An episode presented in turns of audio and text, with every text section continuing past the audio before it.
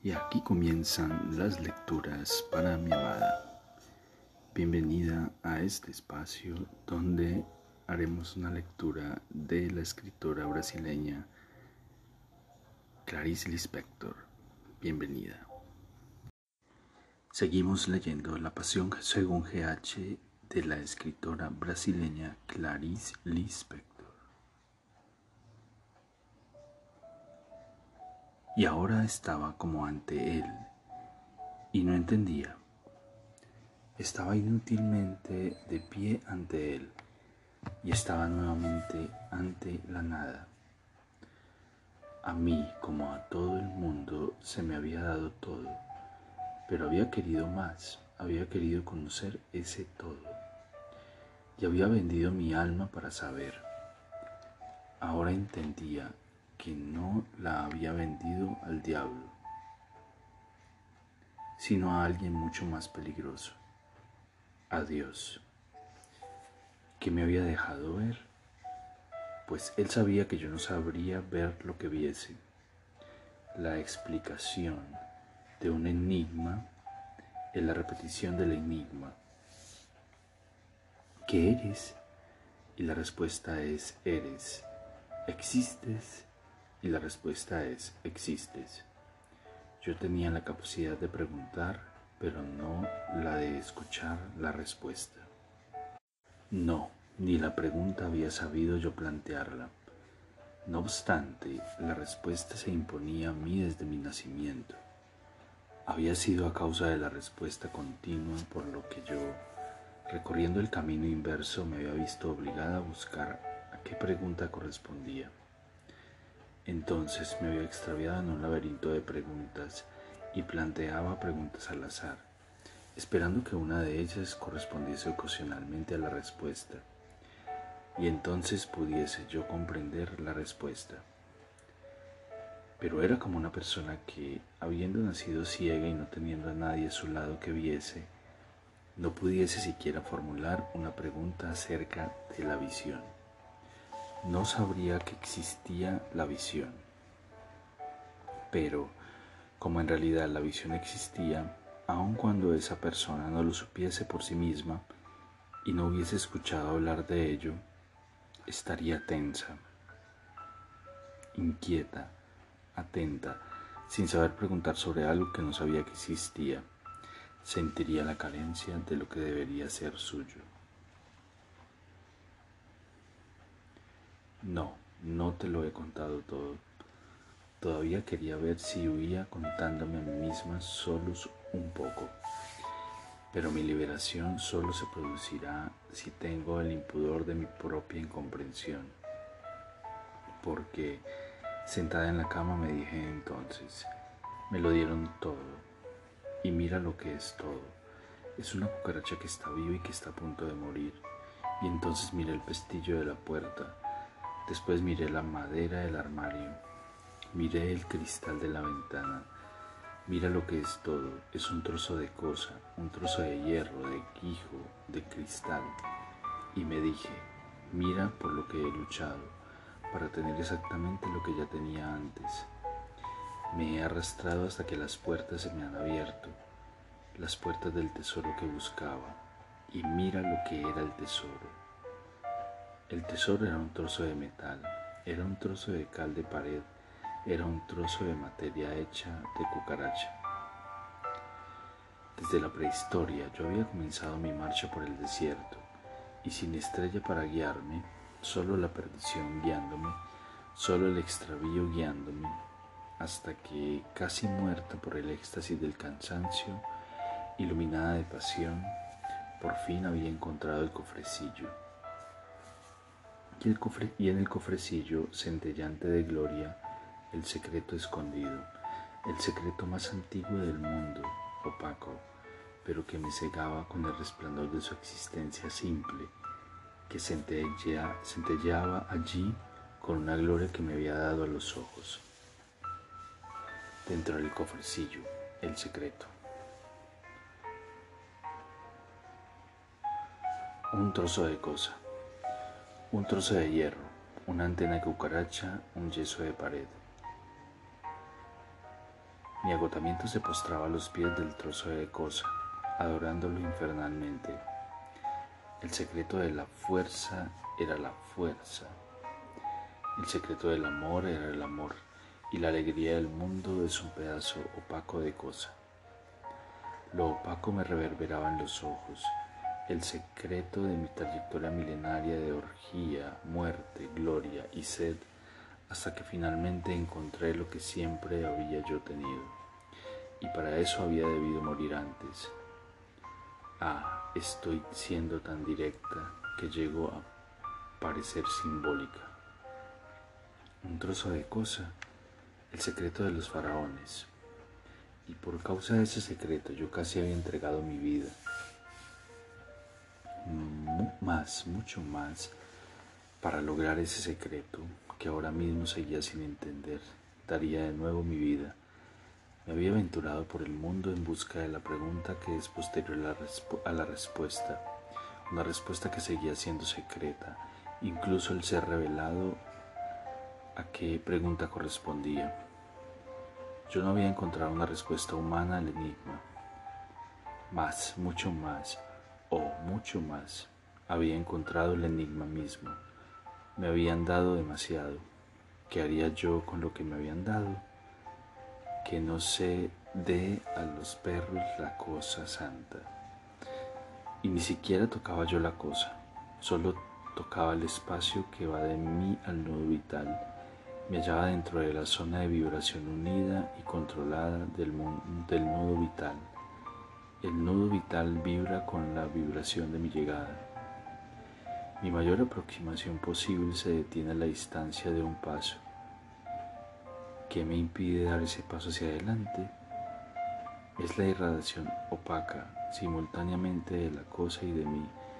Por semejanza nos repelimos, por semejanza no entramos el uno en el otro. ¿Y si se diese ese paso?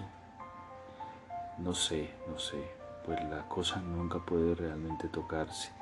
El nudo vital es un dedo que señala y aquello que fue señalado despierta como un miligramo de radio en la oscuridad tranquila. Entonces se hallan los grillos mojados. La luz del miligramo no altera la oscuridad, pues la oscuridad no es iluminable. La oscuridad es un todo, un modo de ser. La oscuridad es el mundo vital de la oscuridad y nunca se toma el nudo vital de una cosa.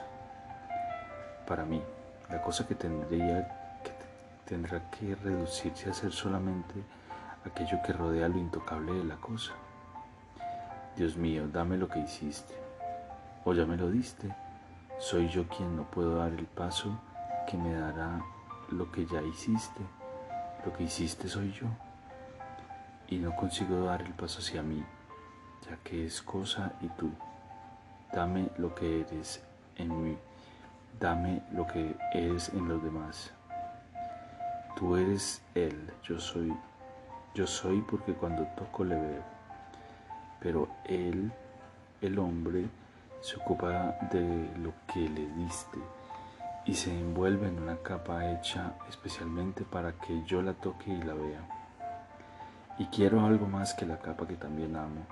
Quiero lo que te amo, pero solo había encontrado, además de la capa, el enigma mismo, y temblaba entera por miedo al Dios.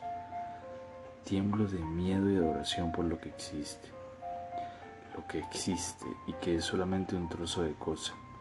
Y sin embargo tengo que protegerme los ojos contra la opacidad de esa cosa.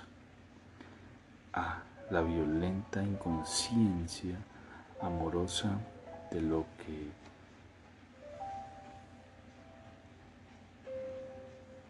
lo que existe Golpean las olas fuertes contra el grano inquebrantable que soy, y este grano rueda entre abismos de oleadas tranquilas de existencia. Rueda y no se disuelve ese grano semilla. ¿De qué soy la semilla? Semilla de arroz, de cosa, semilla de existencia, simiente de las mismas oleadas de amor neutro. Yo, persona, soy un germen. El germen solo es sensible. Esta es su única inherencia particular. El germen duele, el germen está ávido y es experto. Mi avidez es mi más inicial hambre. Soy pura porque estoy ávida. Del germen que soy también está hecha esta materia alegre, la cosa, que es una existencia satisfecha en procesarse, profundamente ocupada solo en procesarse. Y el proceso, el proceso vibra entero. Ese trozo de cosa dentro del cofrecillo es el secreto del cofre.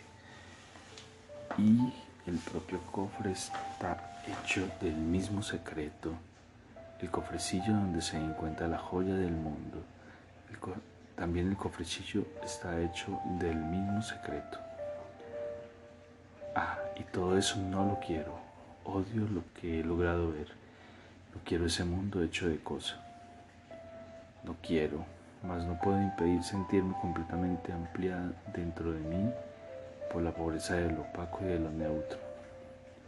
La cosa está viva como la hierba.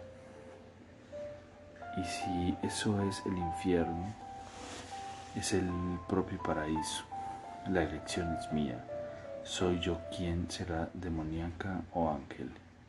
Si fuese demoníaca, esto es el infierno. Si fuese ángel, esto es el paraíso. Envío a mi ángel para que me despeje el camino. No, no mi ángel, sino mi humanidad y su misericordia.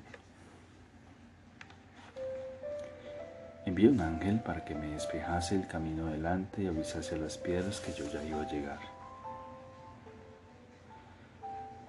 Y para que ellas se suavizasen antes de mi incomprensión. Y fue mi, que fue mi ángel, más dulce quien encontró el trozo de cosa.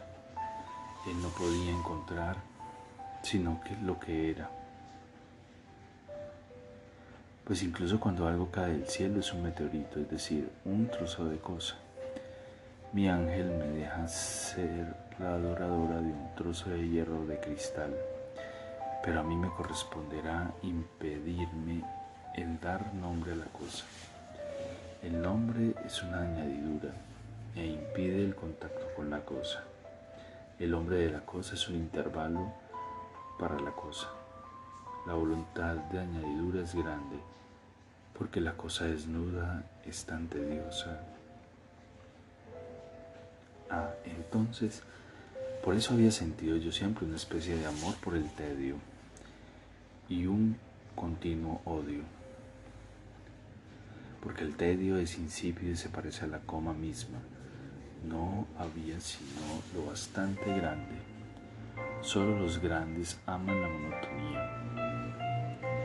El contacto con el supersonido de lo tonal tiene una alegría inexpresiva que solo la carne, el amor tolera. Los grandes tienen la cualidad vital de la carne y no solo toleran lo tonal, sino que aspiran a ello. Mis antiguas construcciones habían, habían consistido en intentar continuamente transformar lo tonal en tonal, en dividir el infinito en una serie de finitos, sin distinguir que finito no es cantidad sino cualidad. Y mi gran malestar en todo eso habría sido sentir que por lo más larga que fuese la serie de finitos, no agotaba la cualidad residual del infinito. Pero el tedio, el tedio había sido la única forma en que había podido sentirlo atonal.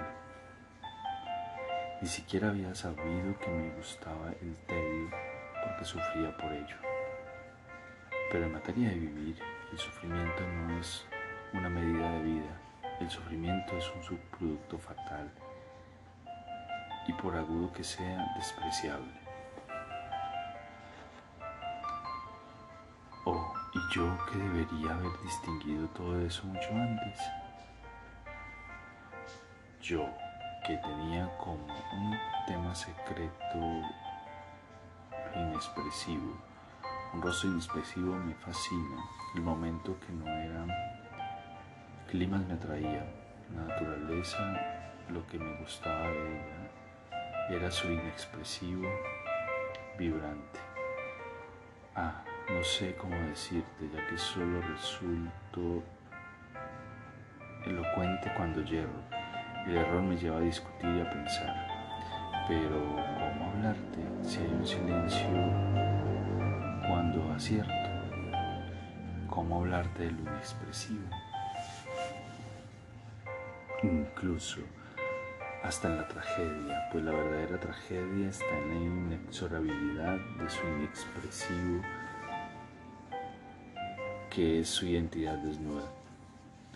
A veces, a veces nosotros mismos manifestamos lo inexpresivo. En el arte se hace eso. En el mar corporal también manifestar lo inexpresivo es crear. En el fondo somos tan, tan felices, pues no hay forma única de entrar en contacto con la vida. Incluso hay formas negativas, inclusive las dolorosas, inclusive las casi imposibles y también hay a veces la exasperación de lo, atonal, que es de una alegría profunda. Lo atonal exasperado es el vuelo que se alza. Y aquí terminan las lecturas para mi amada. Espero este capítulo haya sido de tu agrado. Te amo, te amo con todo mi ser, todo mi corazón.